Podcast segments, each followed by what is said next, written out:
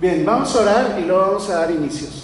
Señor, te damos gracias por tu eh, amor, por tu presencia, Señor, en nuestras vidas, por permitirnos, Padre, estar esta mañana aquí en tu, en tu casa, en tu lugar, Señor, venir a exaltar tu nombre, recibir, Señor, palabra para nuestras vidas, para nuestro diario vivir, Señor, ánimo, aliento a cada una de nuestras eh, áreas de nuestras vidas, Señor.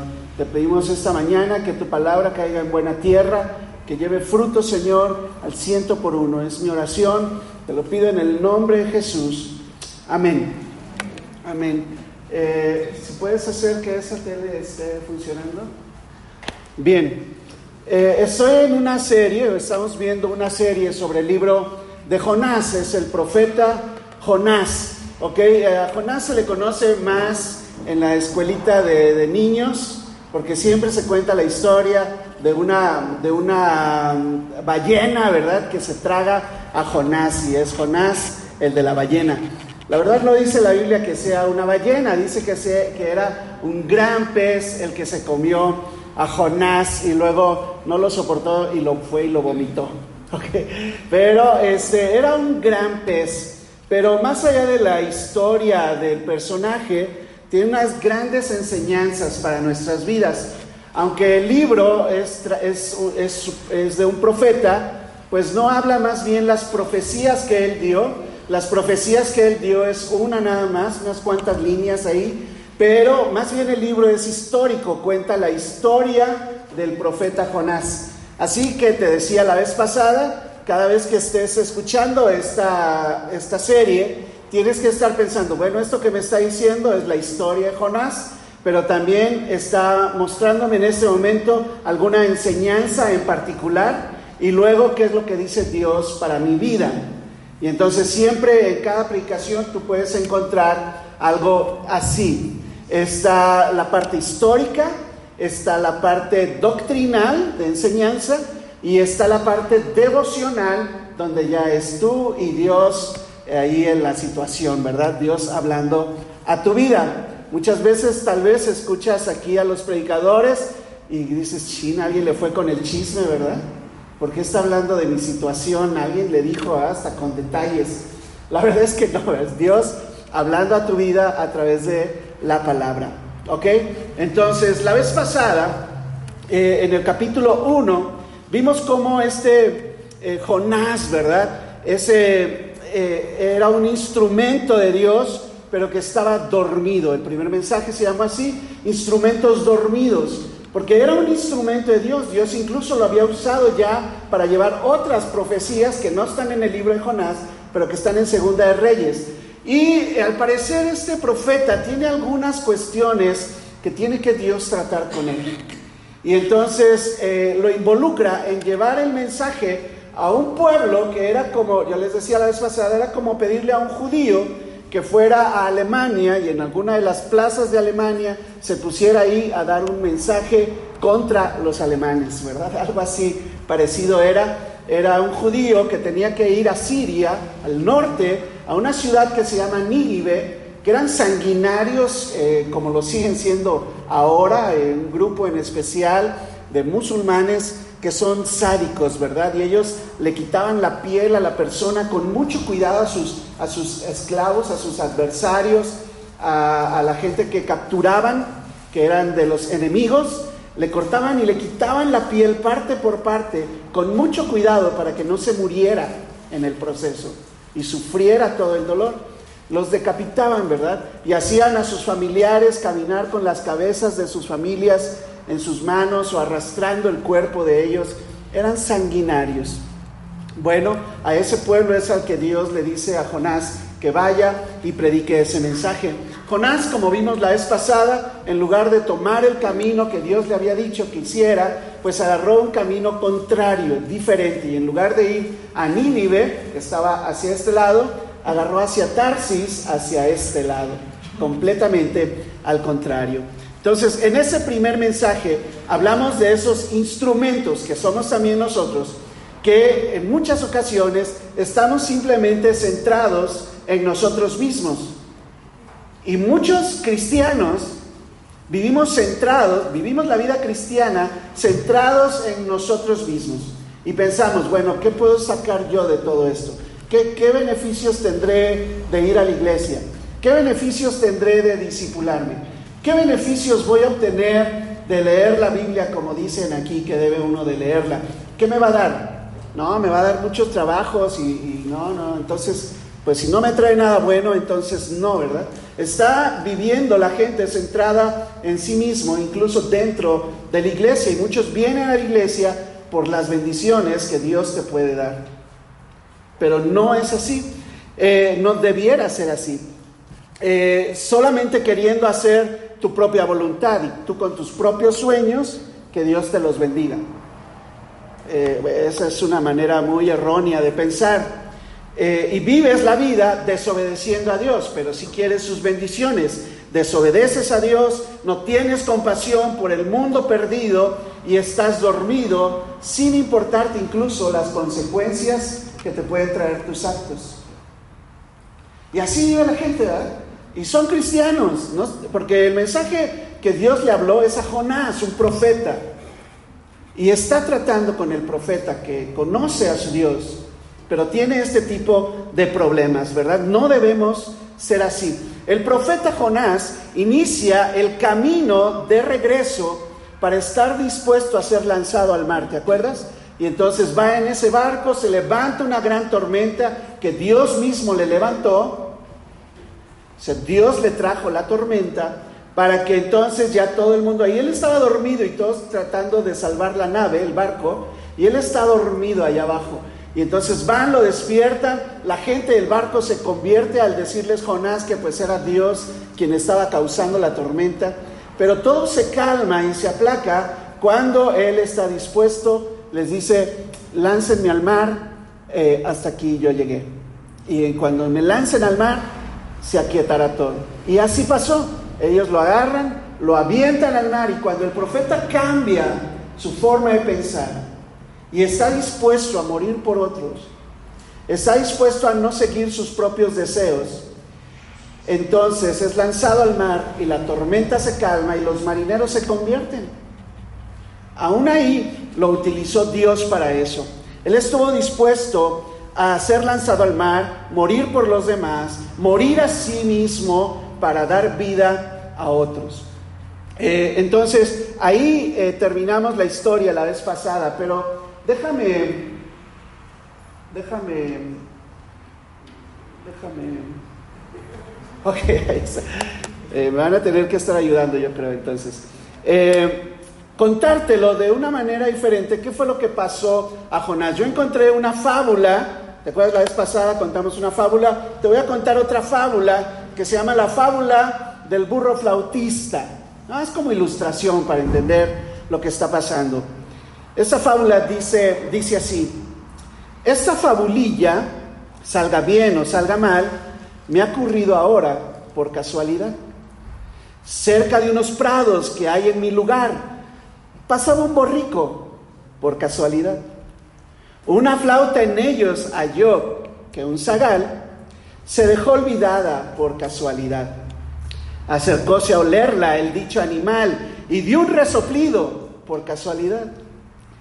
En la flauta el aire se hubo de colar y sonó la flauta por casualidad. Oh, dijo el borrico, qué bien sé tocar. Y dirán que es mala la música asnal. Sin reglas del arte, borriquitos hay que una vez aciertan por casualidad. Y ese borriquito, que era Jonás, ¿verdad?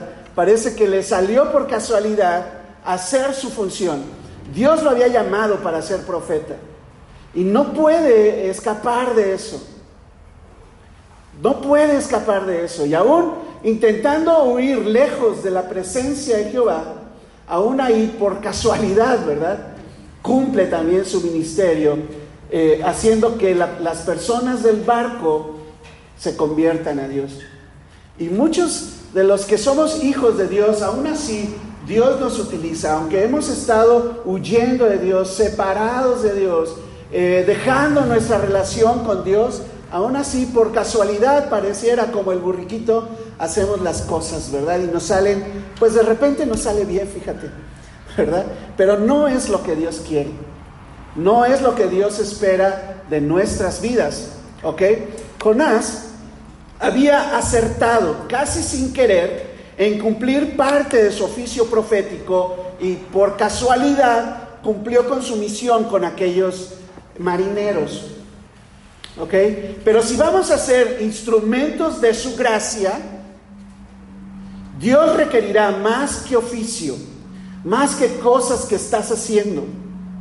Está bien y te van a salir bien de repente por casualidad, pero Dios está esperando más que el hacer cosas, Él requiere instrumentos rescatados por la misma gracia que ellos anuncian. Que tú hayas disfrutado de Dios, que Dios se haya perdonado y rescatado. Y tú entiendas quién eres ahora en Dios, para que puedas ayudar a otros y hacer lo que te toca hacer, para lo que Dios te llamó. ¿Ok? Y no ser, ah, poner oídos sordos a lo que Dios está pidiendo. ¿Ok? Entonces, este, mensaje se llama instrumentos eh, rescatados. Y vamos a ver qué fue lo que pasó en el capítulo 2 con nuestro profeta. ¿Ok? Vamos a ver tres pasos, vamos a ver tres pasos hacia el arrepentimiento genuino en nuestras vidas. Un arrepentimiento debe venir a tu vida. Si vas a servir a Dios, debe venir un arrepentimiento genuino a tu vida. Y hay tres pasos que vamos a ver en este capítulo 2 de Jonás. El primero es reconocimiento y sumisión, reconocer tu condición y ser sumiso ante Dios. Número dos, renuncia y separación, porque como has visto en los memes seguramente en Facebook, ¿verdad? Eh, arrepentirse no es llorar, arrepentirse es cambiar. Le dieron en el clavo, fíjate, ese meme sí me gusta, para que veas. Porque mucha gente llora, ¿verdad? No, sí, perdóname, ¿verdad? Pero no cambia. Hasta que Jonás no estuvo dispuesto a ser lanzado al mar, sabiendo que muy probablemente iba a morir ahí, fue cuando vino realmente su rescate. Y entonces hay un rescate y salvación para su vida. ¿Ok? Entonces, si quieres acompañarme en tu Biblia a Jonás capítulo 2, Jonás capítulo 2, ¿ok? Dice ahí eh, en el eh, versículo 1, entonces Jonás, perdón, entonces oró Jonás a Jehová su Dios. Ahora, en el versículo anterior dice que al, aventarlo del, barco, eh, Jehová tenía preparado un gran pez que se tragase a Jonás. Y estuvo Jonás en el vientre del pez tres días y tres noches.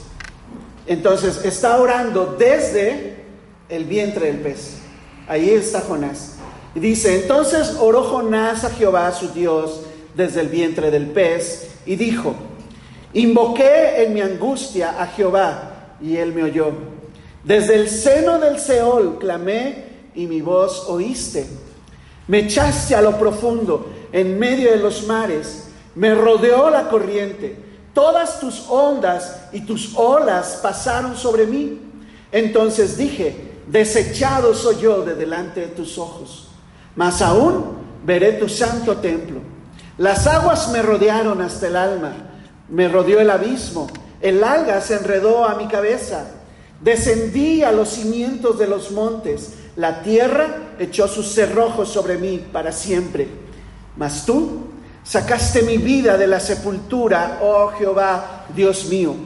Cuando mi alma desfallecía en mí, me acordé de Jehová, y mi oración llegó hasta ti en tu santo templo.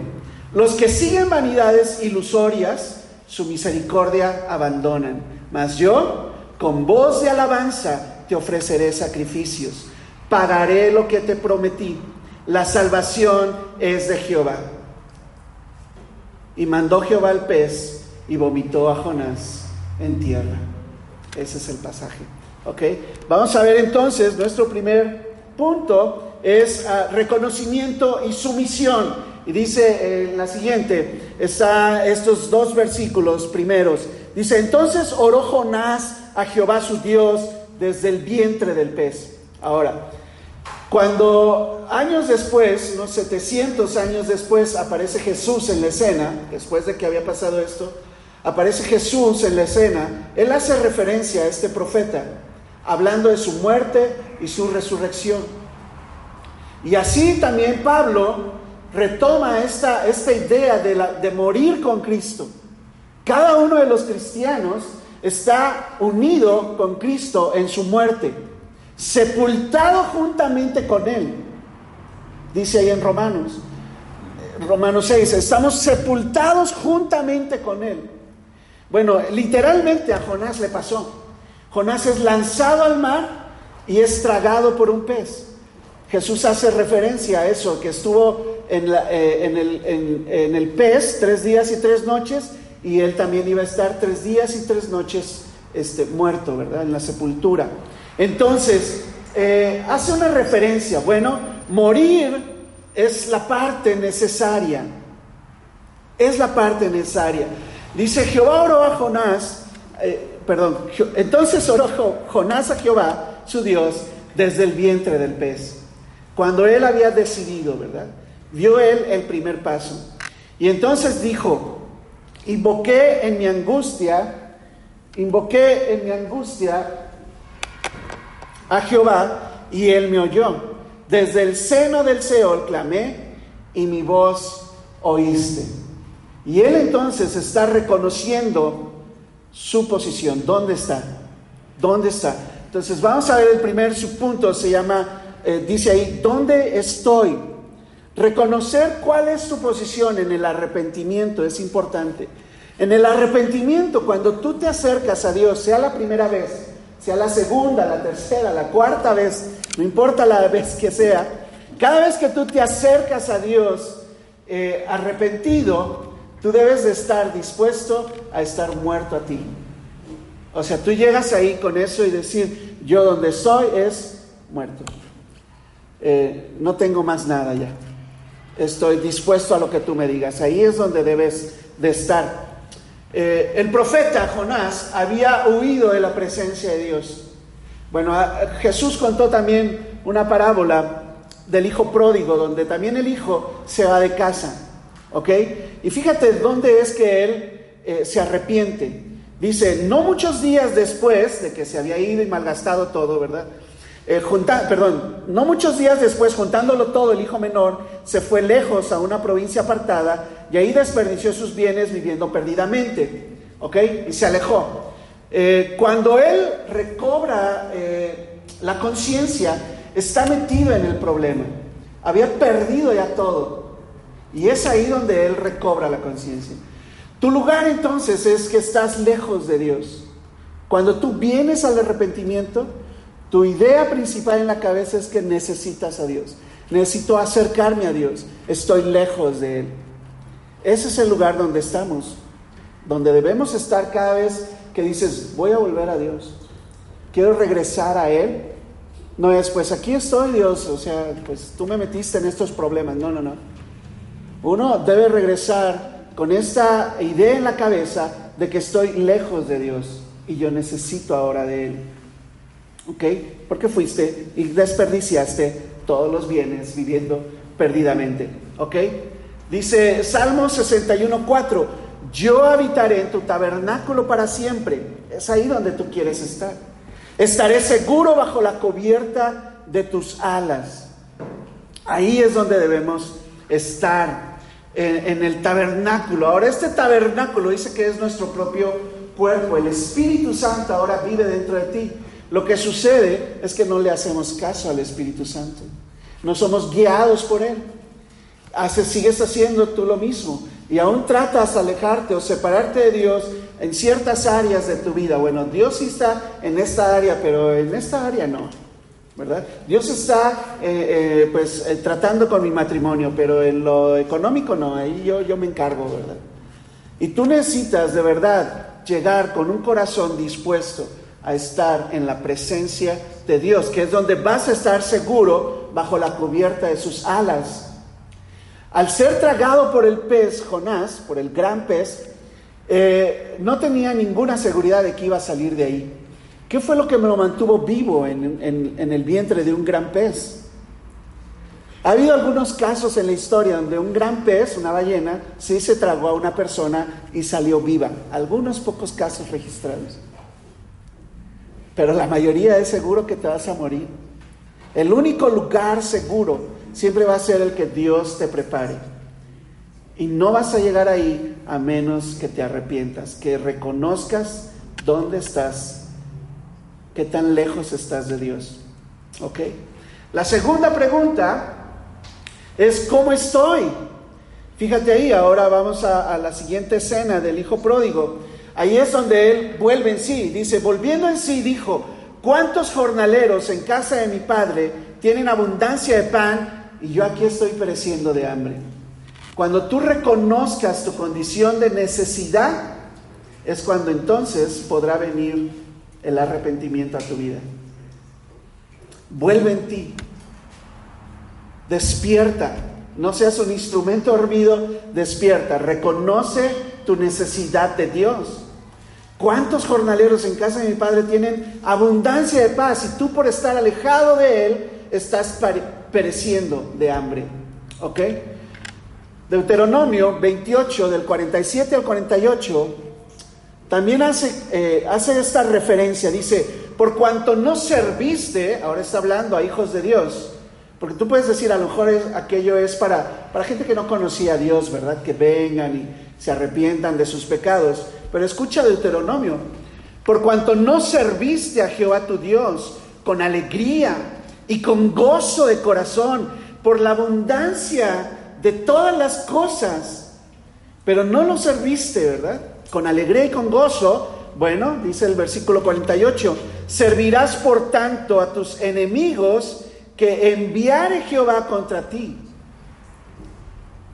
con hambre y con sed y con desnudez y con falta de todas las cosas, y él pondrá yugo de hierro sobre tu cuello hasta destruirte. Si, alguien está interesado en que estés cerca, es Dios.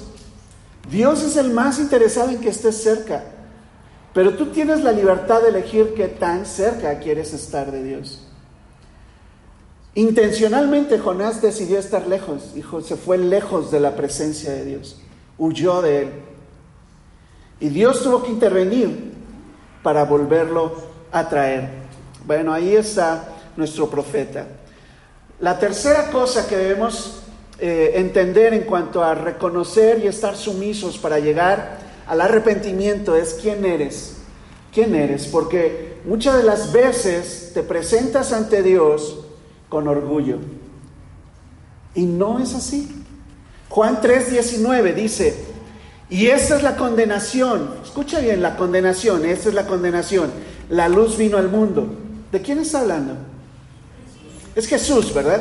La luz vino al mundo y los hombres que hicieron amaron más las tinieblas que la luz porque sus obras eran malas. Entonces, ¿quieres sí las bendiciones de tener luz?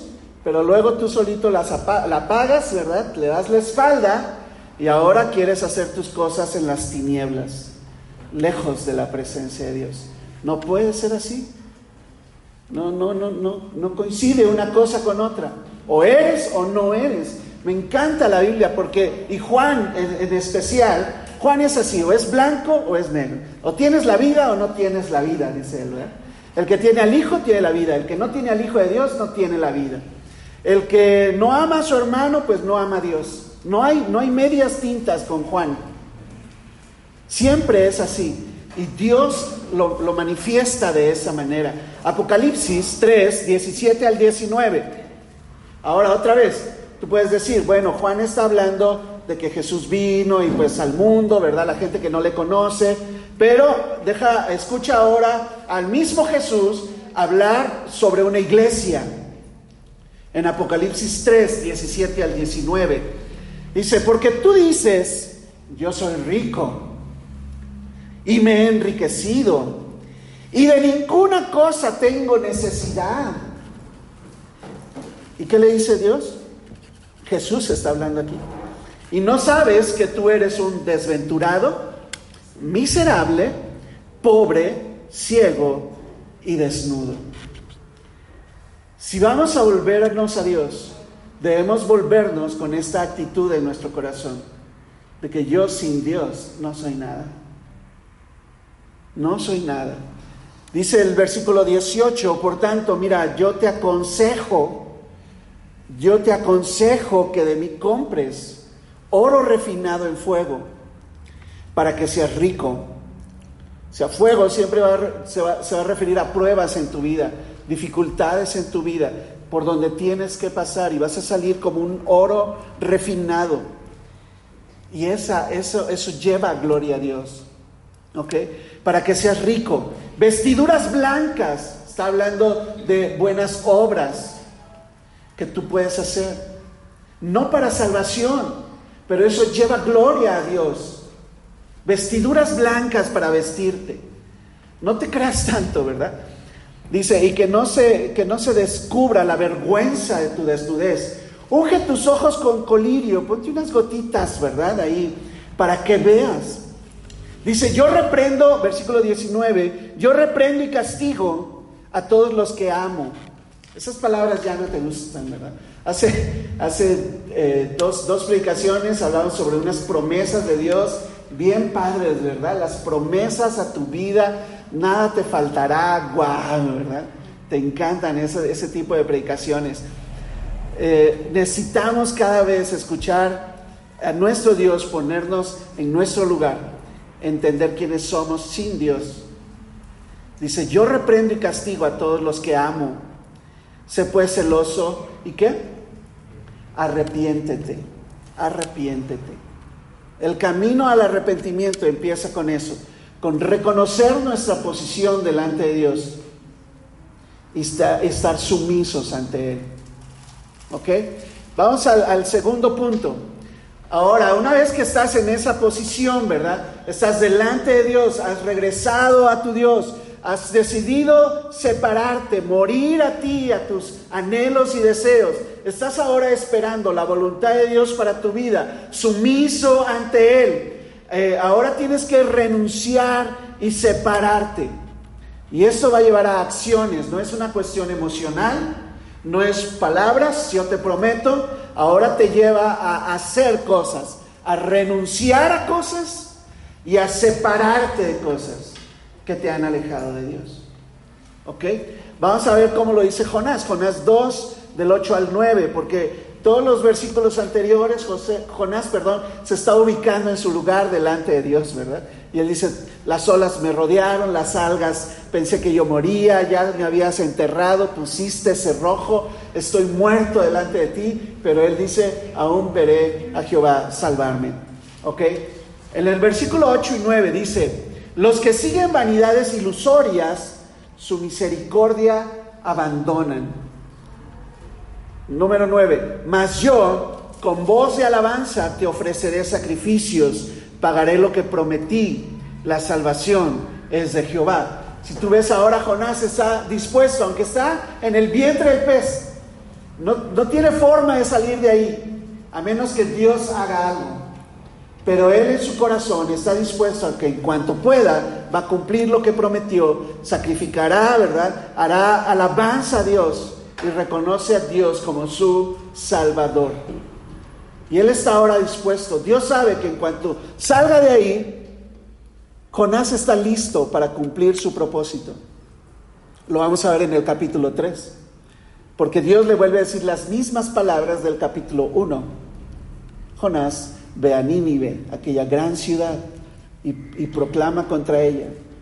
¿Verdad? Se lo vuelve a decir. Los que siguen vanidades ilusorias, dice Jonás, bueno, hay gente que está siguiendo esas vanidades ilusorias, decía yo hace rato, y luego Dios, y luego quieren que Dios les bendiga las cosas que ellos quieren hacer. Dices, pues es que siempre le hemos hecho así, ¿no? O sea, yo tengo una idea y quiero que Dios me la bendiga. Bueno, déjame, si eso es tu idea en tu cabeza, déjame decirte rotundamente aquí que no es así. Nosotros estamos para cumplir la voluntad de Dios. Dios pone eh, el, el, querer como el hacer, dice la palabra. ¿Ok? Y cuando tú andas rectamente con Dios, entonces dice, ah, sí, todo lo que pidieres en mi nombre yo te lo doy, porque estás dentro de mi voluntad. porque sé que vas a pedir algo bien. Los muchachos, ¿verdad? ¿Con quién me voy a casar? Pues primero, cásate bien con Jesús, con Dios. Este, llega a ser uno con Él. Una vez que estés ahí, entonces elige la muchacha que quieras, vas a elegir bien, porque tienes una buena relación con Dios. De entrada no vas a elegir a alguien que no ame tanto a Dios como tú lo amas.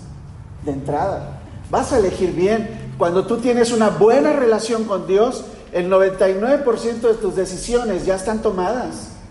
Vas a elegir bien, Dios te va a bendecir. Pero si tú no puedes pasar por el arrepentimiento, el renunciar y separarte, y quieres seguir tus vanidades ilusorias, pues su misericordia abandonan, dice Jonás. Entonces, primer eh, punto, ah, su punto, ¿a quién iré? ¿Dónde vas a encontrar ayuda para todo lo que tú quieres hacer. Bueno, Juan 6, 66 y 68. Está hablando ahora Jesús con sus discípulos y les dijo entonces Jesús a los doce, escucha esto, ¿quieren acaso irse ustedes también? ¿Queréis acaso iros también vosotros? En España, en español de España. ¿Quieren irse también? Eh, nada más porque no le podemos agregar ahí, pero yo siento así como que Jesús le está diciendo, pues órale. Yo así siento la intención del, pasaje. ¿Quieren acaso irse también ustedes? Porque muchos dejaron de seguir a Jesús. Y Simón Pedro dice que le respondió en el siguiente versículo, Señor, ¿a quién iremos? Tú tienes palabras de vida eterna. Es el único lugar seguro a donde puedes ir. ¿A quién irás?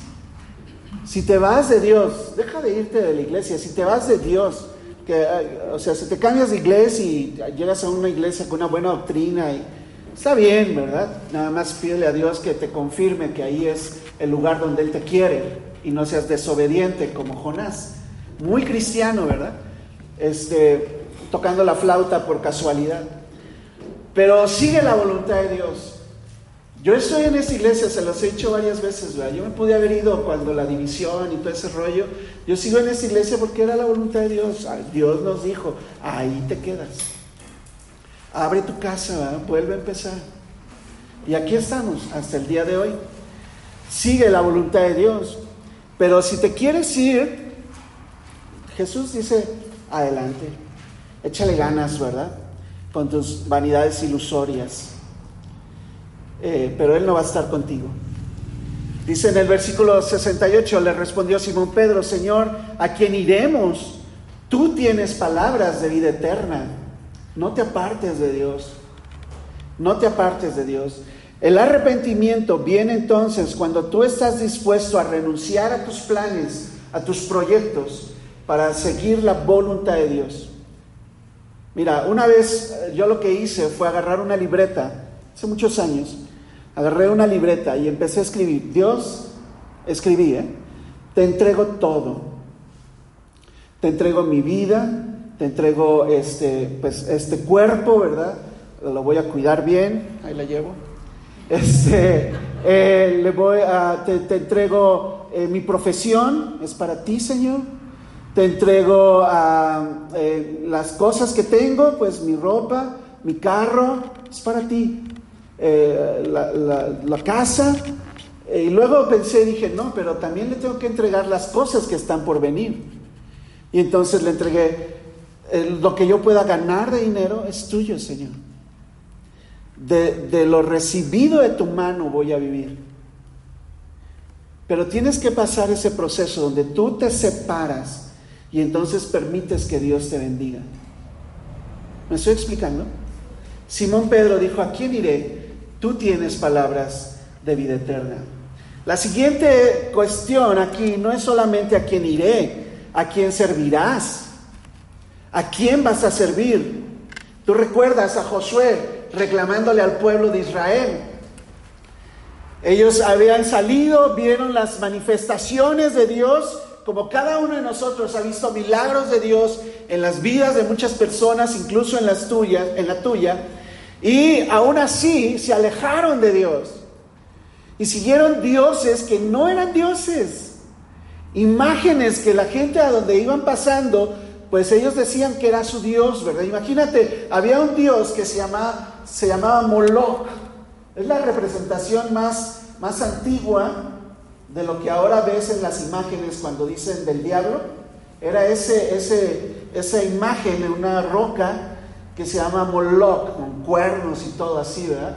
Parecía un chivo también y, tenía unos brazos extendidos así, un mono ahí de piedra, ¿verdad? Y tenía los brazos extendidos y por debajo aquí, por debajo tenía un agujero así y le metían ahí fuego, leña. Y entonces la piedra se calentaba hasta el rojo vivo y ese Dios pedía sacrificios vivos. Y entonces les ponían a los hijos, a los niños, en las manos de Moloch como un sacrificio. Bueno, los hijos de Israel, los hijos de Dios, el pueblo de Israel, llegó a ese extremo, a adorar ese tipo de dioses. Y por eso la reprensión de Josué, versículo 24, 14 y 15, les dijo, miren, ahora pues, temed a Jehová y servirle con integridad y en verdad. Porque parecía que querían servir. Servían a Jehová y servían, a los ídolos. Y quitad entre vosotros los dioses a los cuales sirvieron vuestros padres al otro lado del río y en Egipto, y servid a Jehová. O sea, ¿quieres seguir viviendo como en Egipto cuando no conocías de Dios?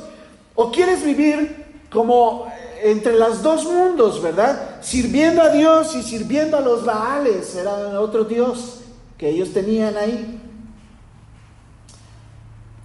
Nosotros lo, hemos, lo hemos entendido de esa manera. Necesitamos quitar ídolos en nuestra vida.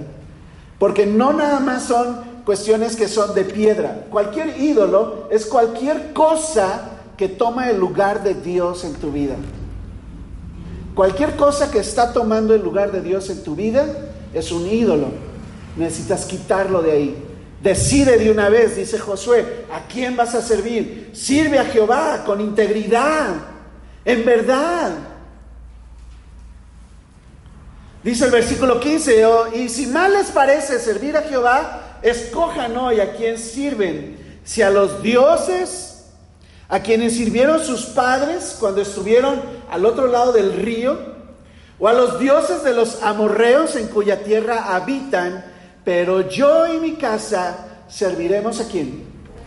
A Jehová. Y eso va, a necesitar decisiones, acciones, donde tú decides renunciar y separarte. Y decir, no yo, sino tú. Que tú crezcas, perdón, que tú crezcas Dios, ¿verdad? Y yo mengüe. No tú, sino, no mi voluntad, la tuya, Señor. Si no estás jugando entre dos mundos. Y acabamos de leer que Dios no quiere eso. Entonces, puedes decidir a quién servirás, pero también el siguiente es a quién adorarás. Porque cuando tú estás sirviendo a alguien es porque le adoras. Y muchos aquí pudieran estar adorando ídolos. No, no figuras, cuestiones, cosas. Algunos tienen como ídolos sus hijos. No, mi hijo no me lo toques. Eh, a sus maridos. Y ponen cargas pesadas en el, en el cónyuge. Él no es Dios. Ni tu esposa es Dios tampoco.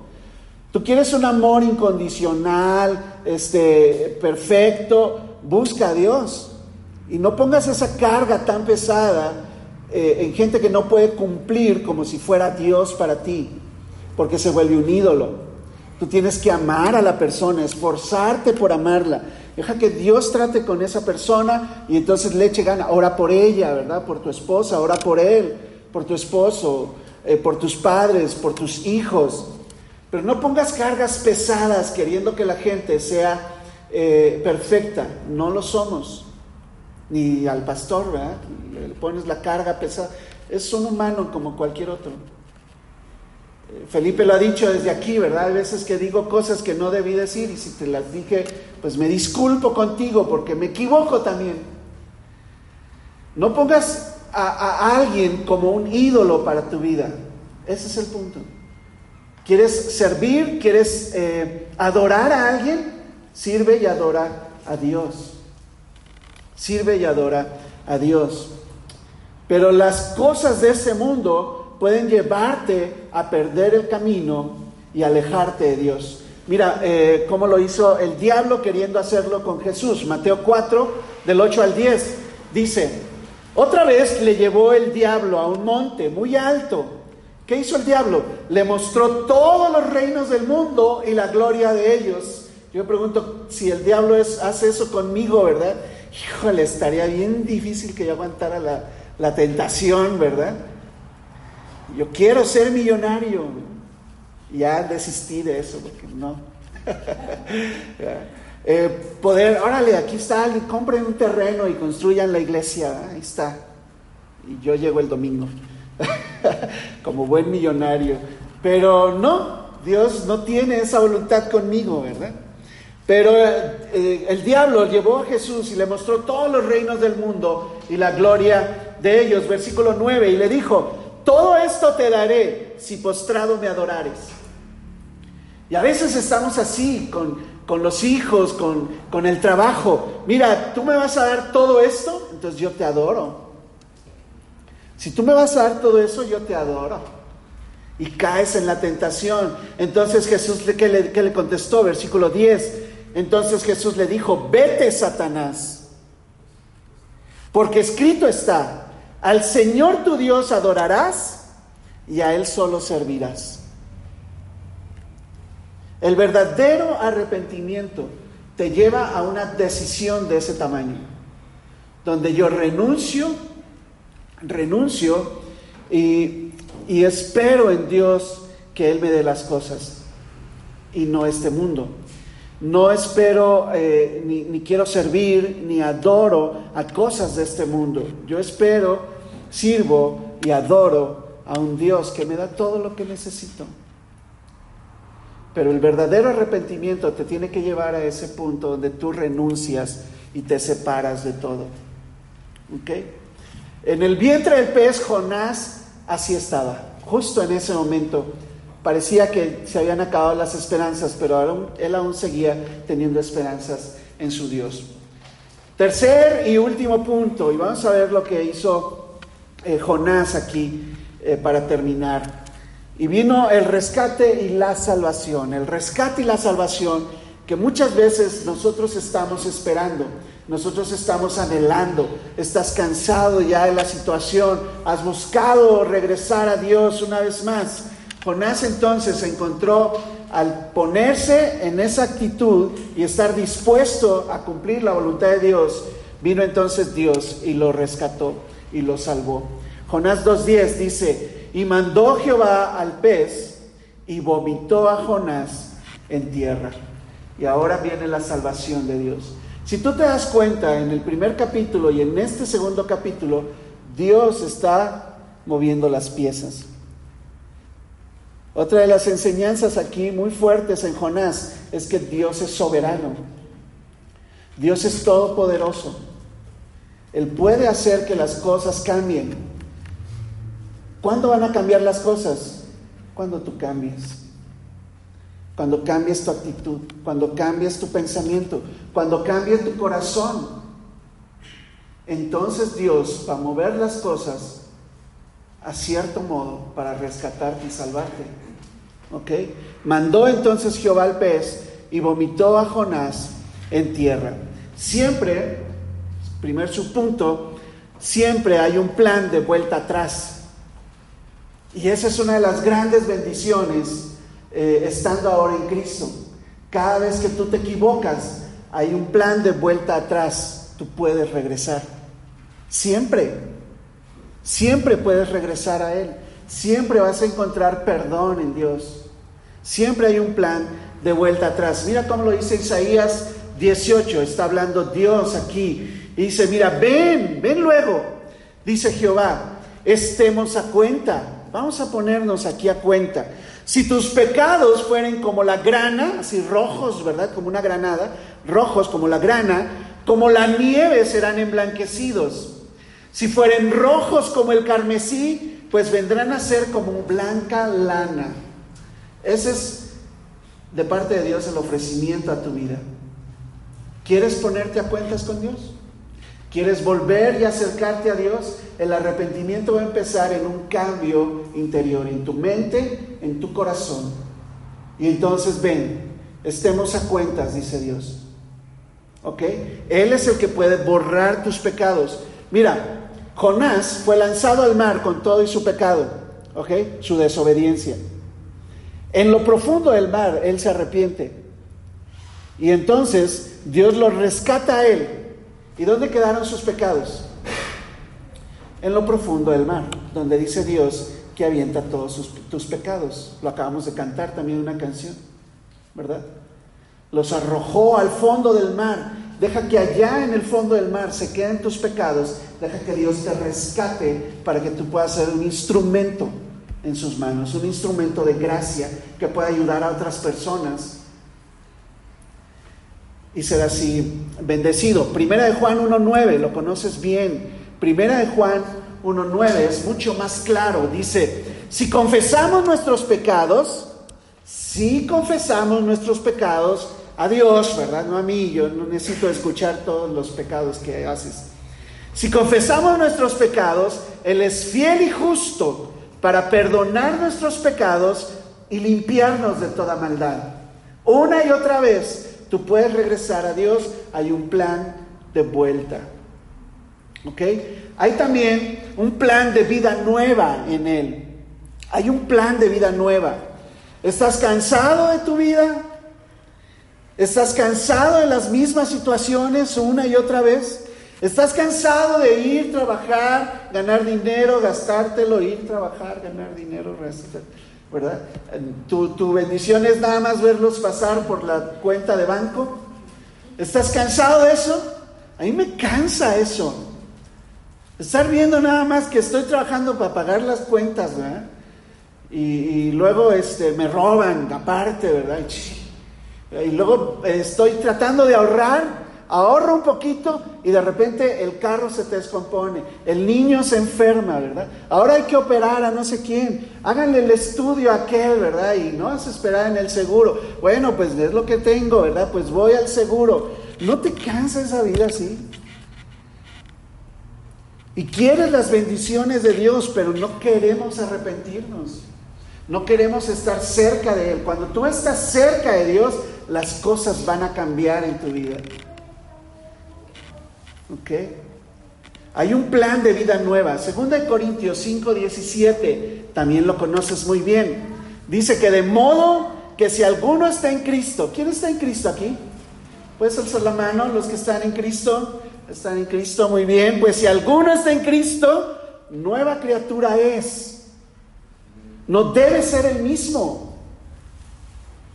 A mí me molesta cuando alguien dice ser cristiano pero yo no veo cambios en él. Me molesta porque cuando, cuando yo espero cosas de una persona que dice ser cristiana y no las cumple, yo sé que está desobedeciendo a Dios, sé que no le está llevando gloria a Dios, sé que trae mal nombre a esta iglesia, y no porque yo esté en la iglesia, trae mal nombre a la iglesia que es el cuerpo de Cristo. Por eso yo les he dicho aquí varias veces, si te vas a comportar así, mejor no digas que eres cristiano. Eh, hablábamos el otro día de la persona que nos encontramos con Roberto cuando fuimos a evangelizar y, la persona dijo, ay, ¿ustedes son cristianos? No, gracias. Mi vecino que, es, que dice que es cristiano, yo lo veo pasar a comprarse sus caguamas. Pues, ¿Ya qué le, qué le digo? No, no te fijes en las personas, sigue a Dios y todo está llevando un mal testimonio. Y la gente con mal testimonio me molesta. Sí me molesta. Es, un enojo válido porque traen eh, un mal eh, testimonio a Dios. Está hablando mal de mi Dios. Pero si estás en Cristo, eres una nueva criatura. Eres una nueva criatura. Hay vida nueva en ti. Las cosas viejas pasaron. Deja que las cosas viejas ya allá se queden. Estoy muerto juntamente con Cristo. Salgo del agua para andar en una vida nueva. Dios te dio una vida nueva. no una vida vieja mejorada. No esperes que Dios te mejore la vida, haz que cambie, que sea una vida nueva. ¿Te gustan las cosas nuevas o las usadas? La neta, la neta. A mí me gustan nuevas, que nadie, yo soy el primero que las estoy sacando de la cajita, ¿verdad? Este, me gusta el olor a carro nuevo, ¿verdad? A ti te gusta lo nuevo, no lo, no lo viejo mejorado, parchado, no. Dios no está parchando tu vida, no está mejorando algunas áreas de tu vida. Dios quiere darte una nueva vida. Las cosas viejas pasaron, he aquí todas son hechas nuevas. Eso es lo que tú puedes encontrar al tener un verdadero, un genuino arrepentimiento en Dios. Romanos 6:4 dice, porque somos entonces sepultados juntamente con Él para muerte por el bautismo, a fin de que como Cristo resucitó de los muertos por la gloria del Padre, así también nosotros andemos como en vida nueva. ¿Está claro? Dios te sacó, te resucitó a una nueva vida para que andes en una vida nueva, diferente. No para que andes otra vez en lo mismo. Y en cada momento tú puedes regresar a Dios, separarte, renunciar de esas cosas. Y Dios entonces te puede rescatar de donde estás. Una y otra vez. Hay un plan ahí de vida nueva. Por último, por último, hay un plan también de visión mundial. Que lo dije también aquí alguna vez. Dios, eh, eh, el propósito pues del hombre no es ser feliz. Ahora, tú puedes disfrutar a Dios, está bien padre. Puedes disfrutar ciertos momentos de tu vida que te dan felicidad. ¿Ok? Eso está bien, bien padre. Unas buenas vacaciones sin contratiempos, ¿verdad? Ni en el hotel, ni en el camino, y de vuelta. Todo súper bien. Estoy bien padre, ¿verdad?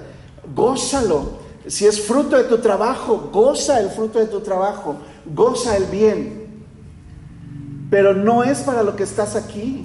Si tú te vas a gastar tu vida en tratar de estar bien, te tengo una mala noticia esta mañana. El mundo cada vez va a ir de mal en peor. Cada día hay más gente que está eh, robando, matando, secuestrando, violando. Y mucho de eso va, a seguir pasando si nosotros no cumplimos la voluntad de Dios para nuestras vidas, el dejarnos aquí en esta tierra. Y es un plan de visión mundial. Estamos aquí también para extender el reino de Dios. Y ese sí es tu propósito. Extender el reino de Dios sí es tu propósito de vida. Que con tu vida y tu testimonio le puedas compartir a una persona, oye, ¿por qué tú eres tan diferente? ¿Por qué no dices groserías simplemente? ¿Por qué no andas con nosotros aquí en lo que estamos haciendo, en las tranzas que traemos? No, pues no. Y entonces le puedes dar testimonio de tu buena vida y cumplir el propósito por el cual Dios te dejó aquí si el único propósito de Dios hubiera sido salvarte, en cuanto conociste de Cristo, ahí hubieras caído muerto y ya te vas al cielo. Pero Dios te dejó aquí con un propósito, hay un plan de visión mundial. Pablo lo entendió bien en Efesios 3:8, dice, hablando de él, a mí, que soy menos que el más pequeño de todos los santos, hablando de Pedro, Santiago, Juan, ¿verdad? Que anduvieron con Jesús. Yo soy menos que el más pequeño de todos los santos. A mí me fue dada esta gracia, este, este regalo, esta, este favor de anunciar entre los gentiles el Evangelio de las inescrutables riquezas de Cristo. Ese es mi propósito, dice Pablo. Mi propósito es, es anunciar entre los gentiles. Dios me sacó, me rescató para anunciar entre los gentiles lo que Él hizo conmigo. ¿Te acuerdas del, endemoniado Gadareno que se quería ir con Jesús? ¿Y qué le dijo Jesús? No, no, no. Tú dirías, no, qué mala onda Jesús, pues si él quería irse contigo, ¿por qué no lo, dejaste? Qué gacho. ¿eh? Este, pero hay un propósito más allá que tu pura salvación. Le dijo, ve a los tuyos y cuéntales cuán grandes cosas ha hecho el Señor contigo. Dice que él se fue gozoso y les contó a la gente las grandes cosas que Dios había hecho con él. Un día, ¿verdad? Él, eh, Roberto, ¿verdad? No lo sabe todavía, pero un día él, va a ir y va a ser pastor en Valles, una iglesia ahí, iglesia eh, bautista de, Valles, ¿verdad? De Rivi, va a estar allá y él va a cumplir su propósito. No lo sabía todavía, pero ya se lo estamos diciendo. Pero es que es para todos, ¿verdad? Es para todos. Necesitamos cada uno en el lugar donde nos encontremos anunciar entre la gente que no conoce de Cristo el Evangelio. Ahí en donde estás, en tu trabajo, en tu casa, con tu familia que no conoce a Dios. Eh, con la señora que vas a la tienda, ¿verdad? Comprarle, al de los tacos, tanto que te gusta ir, nunca le has compartido del Evangelio, ¿verdad? Se va a morir, se va a ir al infierno, ¿y qué vas a comer en el cielo? Ah, no, no vamos a comer en el cielo, perdón. Dice que no habrá hambre allá. Pero tienes que interesarte. Mira, uno de los reclamos que vimos la vez pasada es que eh, Jonás no tenía compasión. Jonás no tenía compasión de los de, los de Nínive. Y casi lo puedes justificar porque te acabo de decir cómo eran ellos. Pero él tenía que cumplir su propósito y era anunciar entre los gentiles el Evangelio. Para eso estamos aquí. Para eso existimos como iglesia también. Y no importa si nos tenemos que salir de aquí, ir a un lugar más pequeño, vamos a seguir haciendo lo que estamos haciendo, anunciar entre los gentiles el Evangelio. ¿ok? Contarle las inescrutables riquezas que hay en Cristo Jesús. La siguiente, por favor. Vamos a terminar entonces, déjame eh, eh, eh, concretar esta parte. el primer punto que quiero concretar es que Dios siempre tiene una segunda oportunidad para ti. Dios siempre tiene una segunda oportunidad para ti. Solo es que decidas acercarte a Él, reconocer tu posición delante de Dios. Sin Dios no eres nadie. Ser sumiso ante Él. Renunciar a tus propios anhelos y deseos. Ok, entonces Dios va a venir a tu rescate y te va a llevar a cumplir tu propósito una vez más. Van a venir bendiciones a tu vida, te va a dar una vida nueva. ¿Ok? Vas a estar ahí delante de Él. Mira, déjame concluir con un ejemplo que pasó también eh, Dios tratando con gente así, ¿ok? Es Pedro, ¿ok? Vamos a ir a Mateo 26, si puedes ir en tu Biblia, Mateo 26, y vamos a leer del versículo 69 al 75. Mateo 26, del 69 al 75. Y es la historia de Pedro, tú sabes, Pedro, este, Dios lo alcanza, ahí estaba con, con, su papá, su, su hermano, estaban pescando, eran pescadores. Se acerca a Jesús, le dice, ven, sígueme. Dice que dejándolo todo y las redes ahí, lo siguieron. Y entonces empezaron a andar con Jesús. Eh, Pedro de repente se le iba la onda, ¿verdad? No entendía bien, pero Dios se ocupó de la vida de Pedro. Dios lo rescató, eh, le, dio este liderazgo incluso entre, entre los que estaban ahí de los discípulos. Eh, caminó sobre el agua, ¿te acuerdas? Caminó sobre el mar. Eh, dijo, dijo Dios, dijo Jesús que a él le había dado las llaves de, de, la iglesia, por así decirlo, ¿verdad? Y él abre en el Pentecostés, viene el Espíritu Santo sobre él y él abre, ¿verdad? El Evangelio hacia los judíos. Y luego en el capítulo 6, 7, abre el Evangelio ahora a los gentiles y él como que usa esas llaves que Dios, que Jesús le dijo que tenía, ¿verdad? Las llaves del reino. Ese es Pedro, pero él, él pasó una situación semejante a la de Jonás. Y cuando ya le había prometido a Dios, a, Jesús, este, no, pues yo voy a morir por ti, Jesús, yo voy a morir por ti. ¿Qué le dijo Jesús? Bueno, eh, cuando el gallo, el gallo canto, cante, tú me habrás ya negado tres veces, Pedro. ¿Ok?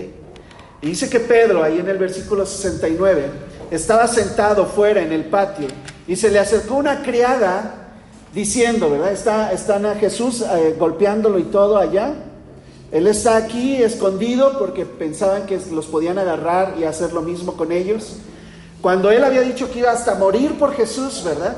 Él está ahí escondido. Dice que se le acercó una criada diciendo, eh, tú también estabas con Jesús, el Galileo. Mas él negó delante de todos diciendo, no sé lo que dices. Saliendo él a la puerta, le vio otra y dijo a los que estaban allí, también este estaba con Jesús, el Nazareno. Pero él negó otra vez con juramento, te, lo jurito, te jurito, jurito que no, ¿verdad? Que yo no estaba con él, ni lo conozco. Ni lo conozco, llegó a decir. No conozco al hombre. Un poco después, acercándose, los que por allí estaban dijeron a Pedro, verdaderamente también tú eres de ellos, porque aún tu manera de hablar te descubre. Entonces él comenzó a maldecir, que con... y les juro que no, ¿verdad? No conozco al hombre. Y enseguida cantó el gallo. Así que entonces Pedro, aquí viene el arrepentimiento, ¿verdad? Entonces Pedro se acordó de las palabras de Jesús que le había dicho, antes que cante el gallo, me negarás tres veces, Pedro. Y saliendo fuera, lloró amargamente. Ahora, el llanto no fue la señal de su arrepentimiento. Hay varias personas en la Biblia que lloraron y no se arrepintieron. ¿eh? Pero tú lo ves después, más adelante, con una actitud diferente a Pedro. Juan capítulo 21, ve ahí. Juan capítulo 21, del 15 al 19. Ahora Jesús resucitó entre los muertos. Les dijo que fueran a cierto lugar y que ahí los, lo iban a ver. Así que ellos se fueron para allá, este, no sabían qué hacer, regresaron a, las, a, las, a la pesca, que era lo que sabían qué hacer. Cuando Él ya los había salvado, este, les había dado eh, la promesa de una vida nueva, eh, ya no habían pescado por tres años y medio, ahora están otra vez pescando y todo, y Jesús se aparece ahí, les prepara, ¿verdad? Un pescado a la talla, les hace el desayuno, ¿verdad? Y están ahí. Y luego, pues ahí está Pedro, ¿verdad? Después de haber negado a Jesús con la pena y la vergüenza. Y tuve la actitud de Pedro aquí. Eh, Juan 21, del versículo 15 al 19. Cuando hubieron comido, Jesús dijo a Simón Pedro, Simón, hijo de Jonás, ¿me amas más que estos? Le respondió, ¿te, imaginas la, vergüenza y la pena de, Pedro frente a su Señor? Dice, sí, Señor, tú sabes que te amo. Él le dijo, apacienta mis corderos. Le dio una misión. Volvió a decirle la segunda vez, Simón, hijo de Jonás, ¿me amas? Pedro le respondió, sí Señor, tú sabes que te amo. Le dijo, pastorea mis ovejas. Le dijo la tercera vez, Simón, hijo de Jonás, ¿me amas? Pedro entonces se entristeció de que le dijera la tercera vez, ¿me amas? Y él respondió, Señor, tú lo sabes todo, tú sabes que te amo. Jesús le dijo, apacienta mis ovejas. A partir de ahí, Pedro, a, Pedro jamás lo vuelves a ver pescando. Nunca más. Todo el libro de Hechos. ¿eh? Él, muere, ya, ya, no lo cuenta Hechos, pero eh, la historia cuenta de, Pedro que murió crucificado y él pidió ser volteado de cabeza porque no era digno de morir como su Señor. Y, muere crucificado ahí. Eh, murió cumpliendo la voluntad de Dios para su vida haciendo lo que, lo que Dios le dijo que hiciera, lo que Jesús le dijo que hiciera, así murió Pedro. Y entregó su vida por él. Olvidó sus vanidades ilusorias, ¿verdad? Sus planes, sus proyectos. Se entregó por completo a Dios. Y Dios le dio, Jesús le dio una segunda oportunidad. Y esa segunda oportunidad estar siempre lista para ti, como estuvo para Jonás, como estuvo para, para Pedro. Siempre va a estar ahí una segunda oportunidad para tu vida. Amén. Amén. Vamos a orar entonces para terminar. Señor, te damos tantas gracias, Padre, porque eh, eres un, Dios de segundas oportunidades, un Dios que siempre eh, tiene paciencia, que tiene misericordia, que sabe que somos polvo, que tenemos estas dos naturalezas ahora en nuestra vida, Señor. Ayúdanos con tu espíritu a elegir bien, Señor, a elegir alimentar nuestra parte espiritual, teniendo esa actividad espiritual de acercarnos a ti en adoración, acercarnos, Señor, también con un corazón humilde, eh, sumiso a tu voluntad, rendido a ti. Ayúdanos, Señor, a estar eh, viviendo esta vida nueva, andar como te gusta que anden tus hijos, Señor. Ayúdanos, Padre, a, corregir lo que tenga que ser corregido en nuestras vidas y volvernos a ti. Te pedimos perdón, Señor, en específico por cada pecado, Señor.